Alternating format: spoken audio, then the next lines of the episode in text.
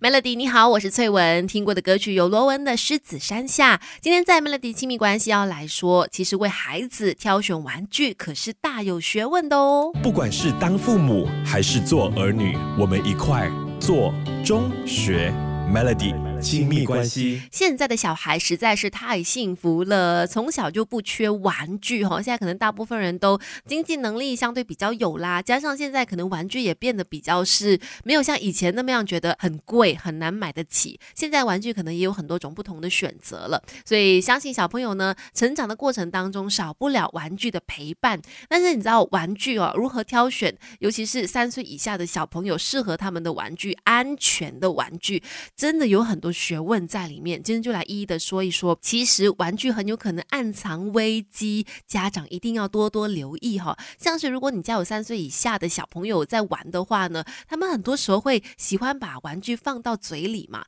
所以千万不要让他们玩这个吸铁类的玩具、磁铁类的玩具，因为不管是美国儿科医学会，还是说马来西亚的很多医学专家，都提醒父母说，绝对不能够让三岁以下的小朋友接触到强力的磁铁这种玩具，因为只要他们吞。吞下两块磁铁下肚子的话呢，会发生什么事？就担心有可能把两段的肠子给吸在一起，造成肠堵塞，甚至溃烂穿孔哦，这非常的危险，百分之八十都需要通过手术来把这个磁铁拿出来的。想起来就觉得是一件很可怕的事，所以磁铁绝对不能够让三岁以下的小朋友玩，或者要玩的话呢，旁边一定要有大人在身边看着才行哈。除了磁铁。类之外，一些零件非常小的，小于三公分三 cm 的零件，或者是呃本这个玩具本身就很小的话呢，其实真的不太适合给三岁以下的小朋友。原因等一下跟你聊更多。不管是当父母还是做儿女，我们一块做中学 Melody。亲密关系。今天我们所聊的这个课题，我觉得不只是当父母，所有人都可以来听一听哦，因为是关于安全常识。说到给小朋友挑选玩具的部分，千万要注意，如果是三岁以下的小朋友呢，这些玩具要给他们玩，一定要三思。像是吸铁类的，因为一个不小心吃进肚子里面，两端的吸铁吸起来的话呢，肠子就会这样子被吸住了，那就要通过手术的方式把磁铁给拿出来。再来，很小很小的玩具，或者是它的零件很小的小。超过三公分的话，我觉得也千万不要让三岁以下的小朋友玩。除了他们会放嘴里吃之外呢，他们也会把玩具砸在地上就烂了嘛，然后零件就四散。他又放进嘴里的话，就很怕他会卡在食道或者是气管了，那也是非常的危险。其实世界各国对于小朋友的玩具安全检测呢都是非常的严格的，零件只要小过三公分的话呢，基本上是一定不过关的。如果你发现你家里面的这些小朋友的玩具里面有这么小的一些零件，或者是电池，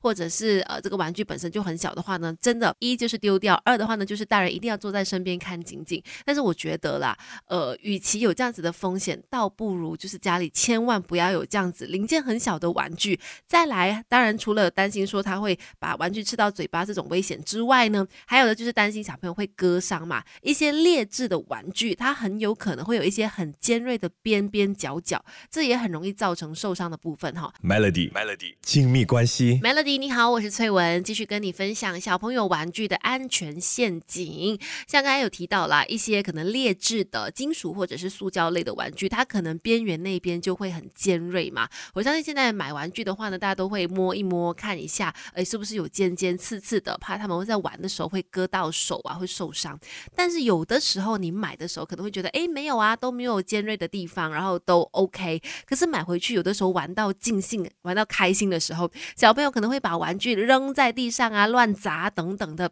诶，裂开的时候，它就会露出非常尖锐的部分了嘛，那就很危险了。所以其实很多三岁以下的玩具都必须要通过安全认证的，是什么呢？它必须要经过摔、压、扯。扭都不会被弄坏，它才能够算是过关的一个玩具哦。所以其实家长在挑选玩具的时候，与其花钱买一些就是很便宜的廉价的玩具，其实有它的危险性在，倒不如选择一些真的品质比较好的玩具，耐摔耐丢，然后怎么样扯都不会坏的，才可以让小朋友在玩的时候呢，也会更加的安全哦。